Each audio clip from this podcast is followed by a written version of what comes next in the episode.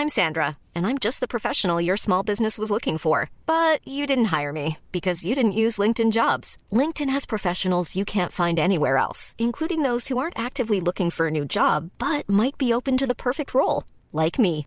In a given month, over 70% of LinkedIn users don't visit other leading job sites. So if you're not looking on LinkedIn, you'll miss out on great candidates like Sandra. Start hiring professionals like a professional. Post your free job on linkedin.com/people today.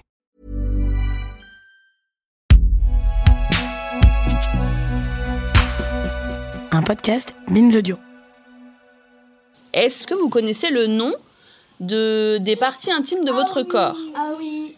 La partie là, le, le zizi. Il y a le sexe, le zizi et les fesses. Et il y a aussi les seins, mais c'est que pour les femmes. Il n'y a pas des hommes qui ont des seins. Enfin, je sais pas. Et euh, pour, pour les hommes, ça s'appelle les tétons. Non. Non, mais il y a aussi la zizette. Ils ont du zizi, mais si c'est une fille, il y a zizette. Euh, moi, je voulais dire une autre chose, c'était les testicules aussi. Ah, Oh, les- oui, sur les fesses, les testicules. Non, non, c'est c'est, euh, le petit sac qui est euh, devant ton zizi. Est-ce que quelqu'un connaît le vrai nom du zizi? La zigounette. Ça s'appelle le pénis. On a le tennis, le tennis, le phénix. C'est un phénix Si pour les garçons c'est le pénis, pour les filles c'est la... Pénis. Phénix. La fernus. La vulve. La ville. Non La. La. Vulve. La vulve. C'est dur à dire. La vulve. La vulve. La vulve. La vulve. C'est bon Oui, bon, je reconnais que je suis pas hyper à l'aise d'entendre mes élèves dire ça. Vulve et pénis.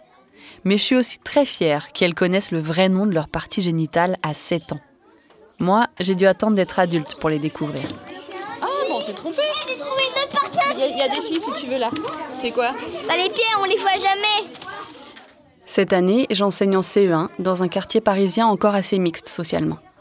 Mes élèves ont 7 ou 8 ans et elles me fatiguent beaucoup, mais je les adore. Non mais euh, Elliot, la lumière s'il te plaît Alicia. Elliot, je sais plus quoi dire en fait. Attends, Quand t'arriveras à trouver un endroit tu vas pas la perdre, c'est dans ta feuille. ou pas ou Zéro.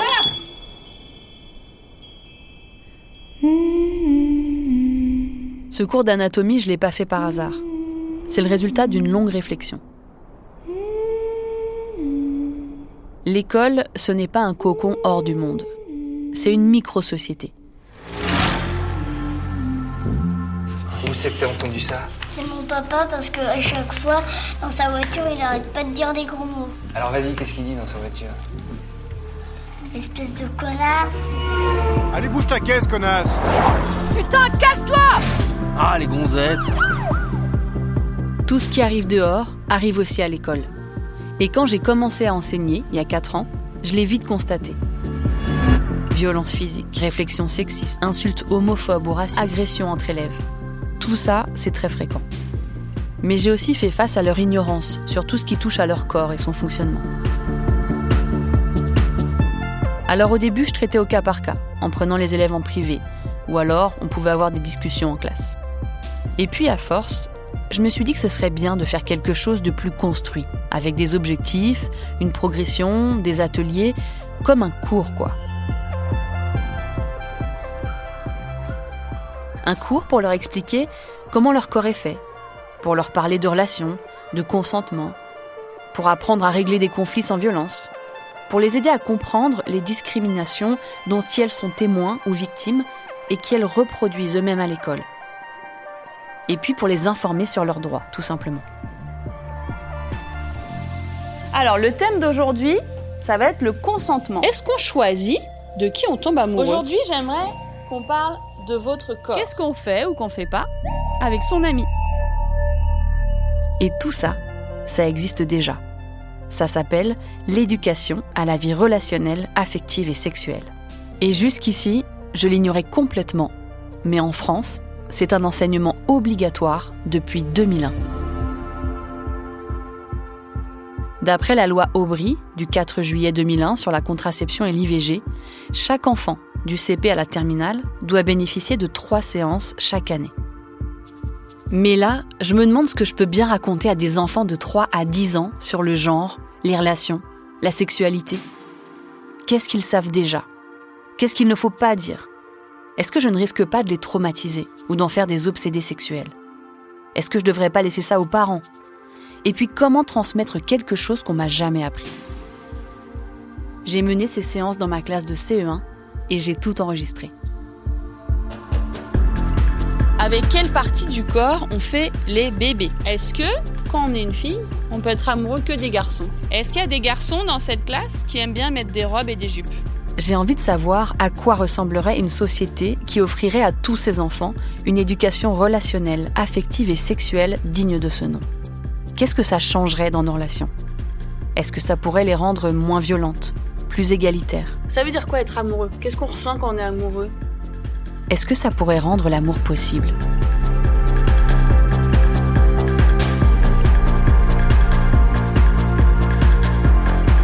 C'est quoi l'amour, maîtresse? Une série documentaire de Lolita Rivet.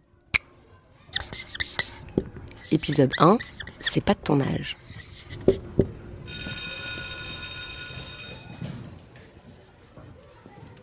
L'école doit d'abord apprendre à lire, écrire et compter aux enfants. On l'entend souvent, c'est la priorité absolue. Et puis les profs n'ont déjà pas le temps de finir les programmes. Alors pourquoi se rajouter une charge en plus? Sauf que l'éducation à la sexualité n'est pas qu'un gadget ou un bonus dans les apprentissages. Elle est essentielle. Comment être disponible pour apprendre tes tables de multiplication si tu vis des violences à la maison? Et comment t'intéresser aux cours de géo si t'es harcelé dans la cour de récré ou sur les réseaux sociaux?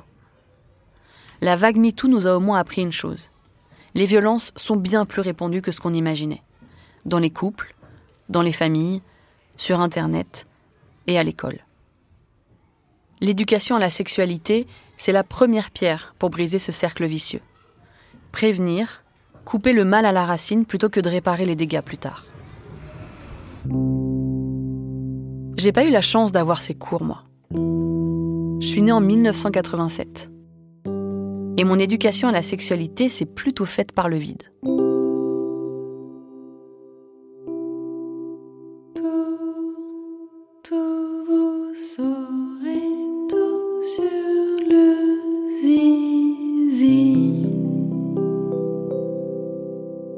Comme beaucoup de gens de ma génération, j'ai appris dans la cour d'école.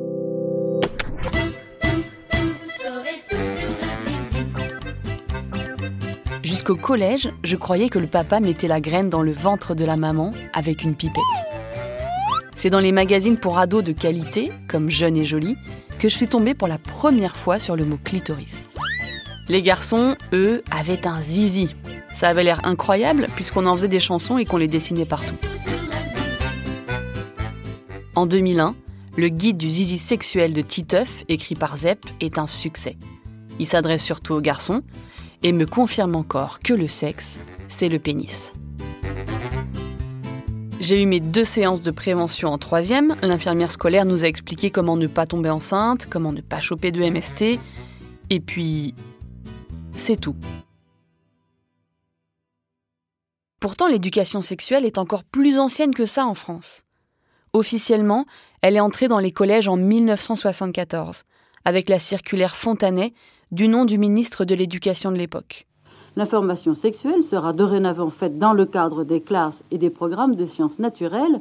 Dans le secondaire, en sixième, cinquième, première et terminale, ces cours seront naturellement obligatoires et faits par les professeurs de biologie. On est juste après mai 68, les adultes sont inquiets. Élise Devielle est sociologue à l'université de Caen. Elle est spécialisée sur les questions de genre et de sexualité sont inquiets pour les jeunes, pour la sexualité des jeunes. On se demande euh, si ils vont en savoir assez sur la contraception, sur l'avortement. On se demande ce qu'ils vont faire de ces nouvelles libertés. Euh, on s'inquiète beaucoup des grossesses euh, des adolescentes, par exemple. on veut vraiment que ces nouvelles libertés soient utilisées avec responsabilité. En 2001, cette fois-ci, on est plutôt après euh, l'ère euh, SIDA et donc on a besoin d'une part que les élèves soient euh, très au courant de comment est-ce qu'on utilise un préservatif et puis il y a l'idée que l'éducation à la sexualité serait une composante essentielle de la construction de la vie citoyenne et que ça doit être partie intégrante de cette éducation. En 2021, un rapport du Sénat sur l'éducation sexuelle a révélé que seuls 15% des élèves en bénéficient. Une enquête du collectif féministe Nous Toutes a fait le même bilan en 2022. Les petits Français et les petites Françaises reçoivent moins de 3 séances durant toute leur scolarité. Attends, CPC, un CM de seconde, euh, terminale, ça fait 12, 12 fois 3, 36. 3 heures au lieu de 36. Début 2023, trois associations ont même porté plainte contre l'État français pour manquement à ses obligations. Alors comment expliquer qu'on en est encore là 50 ans plus tard? D'abord, c'est le fait que les personnes responsables de la bonne application de cette loi, ce sont les chefs d'établissement qui ont plein d'autres prérogatives. Et l'éducation à la sexualité, c'est quelque chose qui est jamais en haut des priorités. Euh, l'absence de sanctions aussi, en cas de non-respect de la loi, fait que c'est assez facile de s'exonérer de cette responsabilité. Ensuite, il manque de moyens humains. Euh, c'est généralement les profs de sciences de la vie et de la terre et puis les infirmiers, infirmières scolaires qui se chargent euh, de ces quelques séances. Euh, ça permet au reste des équipes éducatives de faire comme si ça les concernait pas. et par ailleurs, les formations sont assez peu accessibles pour les personnels éducatifs, de qualité très variable d'une académie à l'autre. Donc concrètement, il n'y a pas assez de monde pour effectuer ces trois séances par an et par élève. Et puis, on craint vraiment les polémiques, les plaintes des parents euh, des parents d'élèves, euh, et les initiatives locales sont euh, souvent critiquées. et donc, voilà, chaque polémique va, va, avoir tendance à décourager les équipes éducatives de se lancer dans l'éducation à la sexualité. ça fait que les gens se découragent et finissent par abandonner ces séances aussi. Aujourd'hui, j'ai 35 ans. Depuis mon enfance, il s'en est passé des choses. L'explosion du porno sur Internet, le mariage pour tous, MeToo. Mes élèves sont nés en 2015. C'est dans cette culture qu'ils et elles grandissent. Encore plus que moi à leur âge, leur génération a besoin qu'on leur donne des outils pour entrer sereinement dans l'adolescence. Alors cette année, je me lance. Entre la conjugaison du futur simple, la découverte des polygones et du cycle des saisons, je vais faire des séances d'éducation à la vie relationnelle, affective et sexuelle. On commencera par nommer les parties de leur corps pour comprendre à quoi elles servent et comment ça fonctionne. Ensuite, on parlera d'intimité et du respect de son propre corps et de celui des autres, des violences aussi, et puis d'égalité et d'amour. Sauf que pour les profs, il n'y a pas de protocole, de manuel officiel de la bonne éducation à la sexualité, pas de parcours fléché.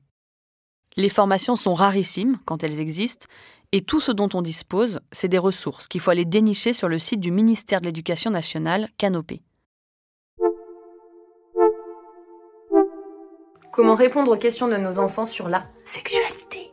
Je contacte une conseillère en santé sexuelle infantile. 1. Montrer à l'enfant que l'on est ouvert à la conversation. Oui, c'est un métier qui existe.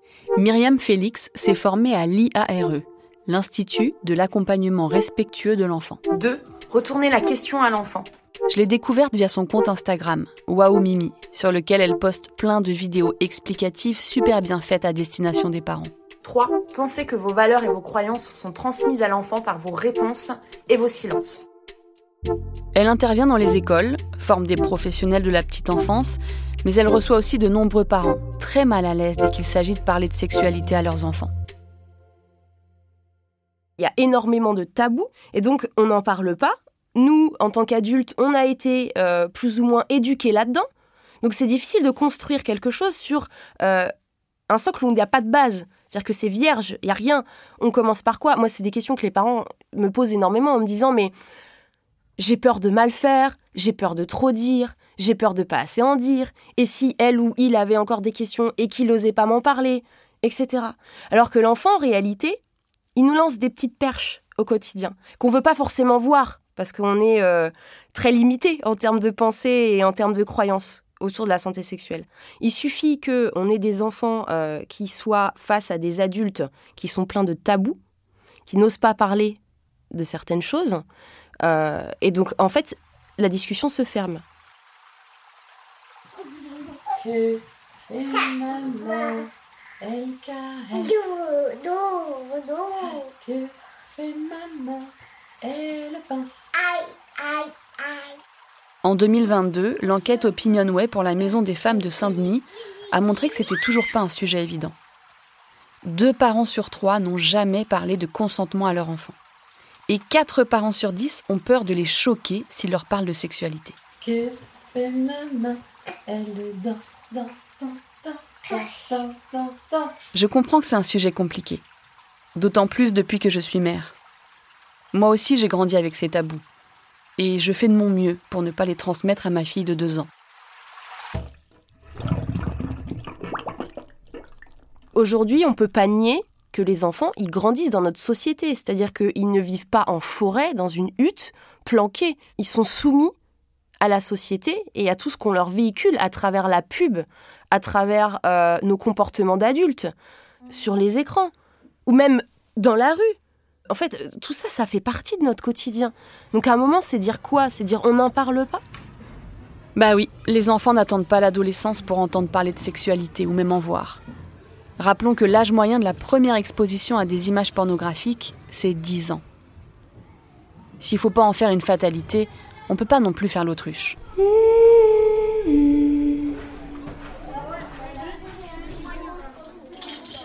La dernière fois, on a fait une séance sur quoi, Thelma? Est-ce que tu te souviens? On a appris que le vrai sexe des, des femmes, c'était la vulve. Et le pénis pour euh, les garçons. Est-ce que vous en avez parlé à vos parents? Elle m'a dit c'est des bêtises. Euh, en fait, euh, elle n'était pas euh, trop d'accord euh, pour parler de ça. Alors pourquoi il y a des adultes qui pensent que c'est pas bien, d'après vous Parce qu'après, on peut redire à d'autres gens à le dire. Comme si c'était un gros mot dans certains cas, dans certains cas, dans d'autres cas, non. Et Je pense que vos parents, eh ben, on leur a peut-être pas dit quand ils étaient petits, donc ils pensent que c'est des gros mots, mais c'est pas des gros mots. Pénis et vulve, si je le dis, c'est bien que c'est pas des gros mots. Est-ce que je vous dirais des gros mots, moi? Jamais je dirais des gros mots. Ce jour-là, je prends conscience de l'impact que ces séances peuvent avoir sur mes élèves, des conflits de loyauté que ça peut faire naître. Qu'est-ce que ça fait d'entendre sa maîtresse dire une chose et ses parents le contraire?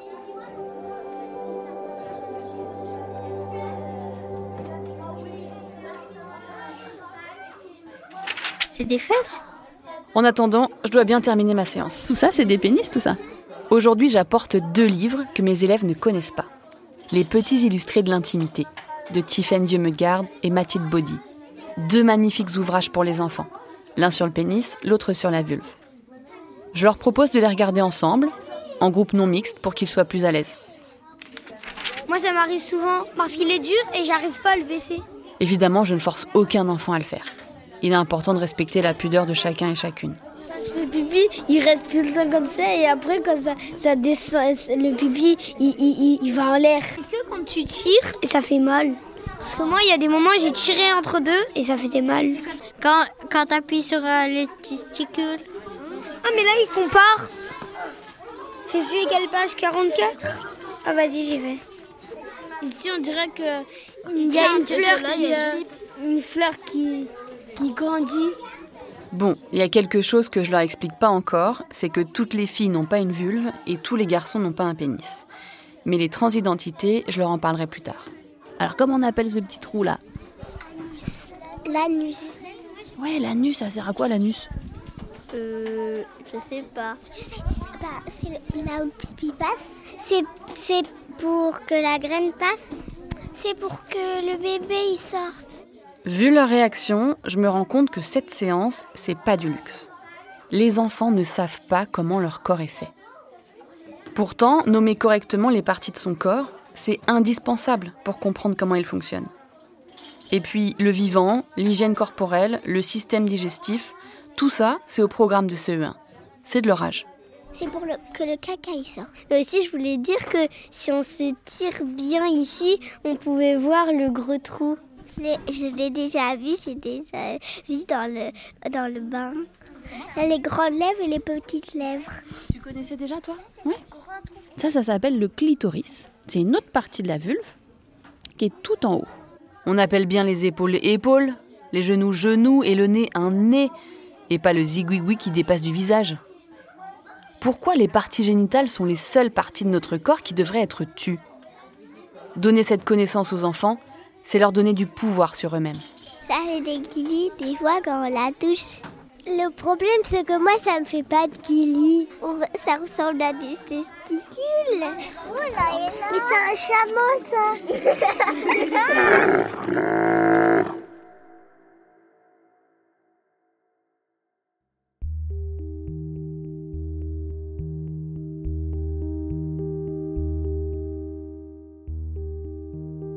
Je me mets à rêver de ce que ça aurait changé dans ma vie de recevoir cette éducation.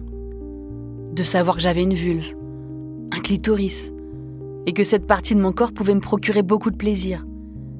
Que c'était normal et très joyeux, et pas honteux ni sale. J'aurais sans doute débuté ma sexualité avec d'autres réponses que celles du porno ou des rumeurs de cours d'école. J'aurais aimé qu'on me répète que personne ne pouvait m'imposer quoi que ce soit, qu'il fallait que je sois à l'écoute de ce que je ressens, que c'était ça qui devait me guider.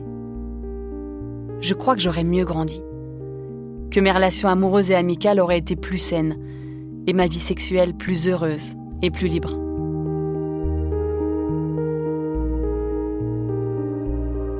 Et voilà, fin de l'histoire. Mais c'est à peine le début en fait.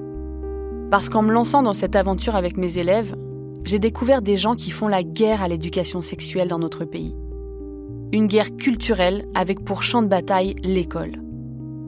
Des collectifs de parents d'élèves, mais aussi des politiques, ou encore des pédopsychiatres persuadés que les défenseurs de l'éducation sexuelle traumatisent les enfants, veulent les endoctriner, voire même en faire des proies pour les pédophiles. Quand un enfant qui est immature biologiquement, qui est euh, en pleine croissance, en pleine maturation relationnelle, entend des termes qui font effraction dans son imaginaire et dans la construction de l'image de son corps, euh, il y a quelque chose qui relève du trauma.